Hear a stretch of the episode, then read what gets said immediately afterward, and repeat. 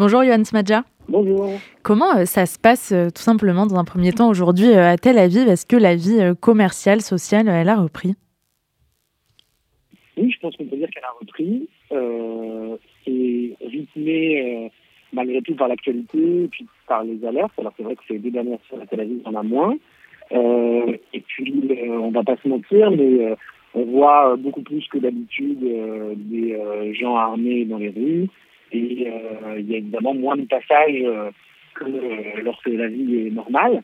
mais disons que, compte tenu de la situation et surtout compte tenu du cauchemar qu'on a tous vécu il y a, il y a un peu plus de deux mois, on ne va pas se plaindre. effectivement, il me semble que la, que la vie est en partie reprise. Est-ce que dans votre entreprise, vous avez beaucoup de personnel mobilisé sur le terrain? En fait, on n'en a pas beaucoup. On a une relativement petite proportion. Euh, euh, c'est vrai qu'ils sont euh, mobilisés depuis le début du conflit. Et puis, on a aussi, évidemment, en parallèle, des employés dont les maris, les futurs maris, les frères, les pères sont eux aussi mobilisés. Donc, au fond, je crois que tout le, tout le pays est touché, toute la population est touchée. Et de la même manière qu'on connaît tous de près ou de loin des gens qui ont été touchés le 7 octobre en lui-même, bah, on a tous des proches euh, y compris des collaborateurs qui sont euh, mobilisés. Et avec votre euh, entreprise, vous vous êtes engagé dans plusieurs initiatives solidaires. Est-ce que vous pourriez nous en parler? En fait, oui, alors d'abord avec plaisir, et c'est très gentil à vous d'en de, prendre des nouvelles. depuis, je pense, le lendemain ou le surlendemain du 7 octobre, on, a, on s'est mis à fabriquer des repas pour celles et ceux qui en ont le plus besoin.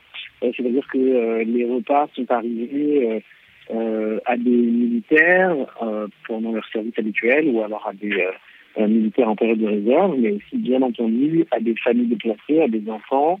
C'est-à-dire qu'on tente de répondre à vrai dire à tous les besoins qui nous sont présentés. On fabrique des repas, on fabrique des salettes pour le Shabbat, on fabrique des gâteaux.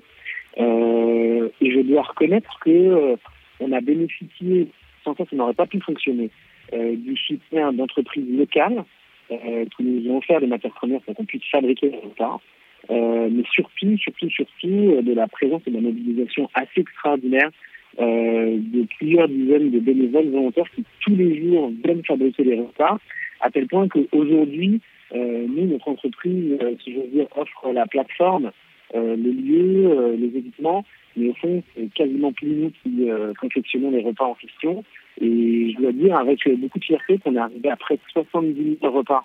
Donc, vous entendez bien 70 000 repas fabriqués. Euh, c'est une moyenne donc, de 1000 repas par jour, 6 jours par semaine.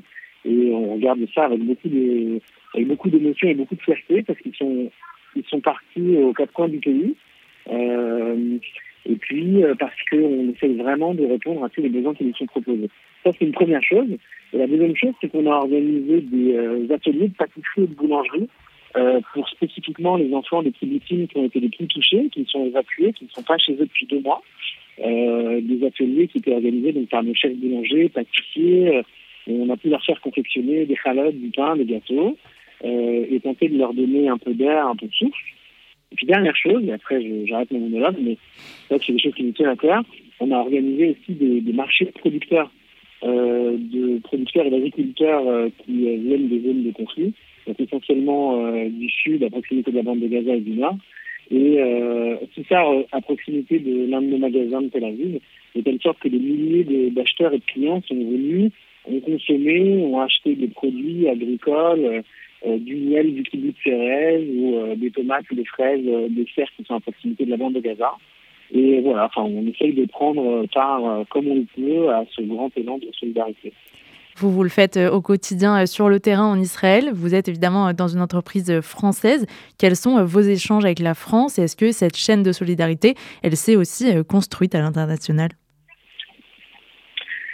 On fait partie d'une enseigne qui a pour métier la boulangerie et qui a toujours eu à cœur, là où elle est implantée, euh, d'être euh, en première ligne pour euh, reprendre le plus vite possible après des drames son activité de fabrication de ce produit de première nécessité qu'elle peint. et je sais que il a toujours tenu à cœur à cette enseigne au Japon après un tremblement de terre par exemple, ici en l'occurrence, de très vite reprendre le travail et puis très vite pouvoir donner à ceux qui en ont plus besoin euh, cette matière première essentielle. Donc, euh, au fond, on n'a fait que répondre aux, aux, aux, valeurs, enfin en tout cas à partager les valeurs euh, de l'enseigne.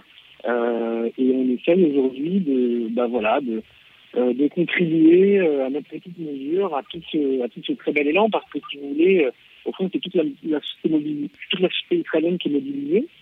Euh, et, et, et, je pense qu'on n'aurait pas pu le faire euh, autrement. Et je précise vraiment qu'on a une chance extraordinaire de compter euh, parmi nous des bénévoles, des volontaires qui viennent au quotidien, qui ont pour certains mis entre parenthèses leur, leur vie professionnelle, leurs obligations, et qui sont vraiment là au quotidien à cuisiner de tout cœur. C'est bouleversant à voir.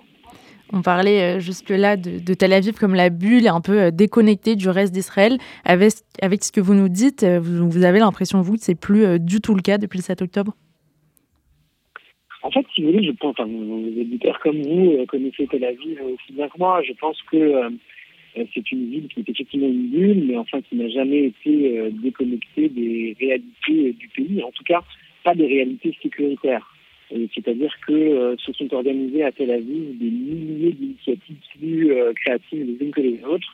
Euh, je crois sincèrement que par ailleurs, sans cette ville, tout un tas de kibbutzim de villes impactées auraient eu plus de mal à être hébergées ou à être soutenues. Et très sincèrement, on voit, si vous voulez, sur les centaines d'initiatives qui existent, qui consiste euh, pour une peine à mobiliser des fonds pour acheter euh, du matériel euh, médical ou de l'équipement militaire, pour tel autre de donner des cours de soutien à des enfants évacués, pour tel autre d'héberger des familles évacuées et de leur, meubler leur, appartement dans des délais vraiment improbables. Je pense au contraire que sans toutes ces initiatives qui bourrent beaucoup émergent de Tel Aviv et d'habitants de Tel Aviv, bah, ça, ça, ça, aurait plus de mal à fonctionner. Donc, euh, peut-être une ville, mais euh, qui est malgré tout parfaitement rattachée au reste du pays. Merci beaucoup, Johan Smadja, directeur général de la maison Kaiser à Tel Aviv, d'avoir été avec nous sur RCJ ce midi et bon courage à vous dans vos actions. Merci beaucoup, à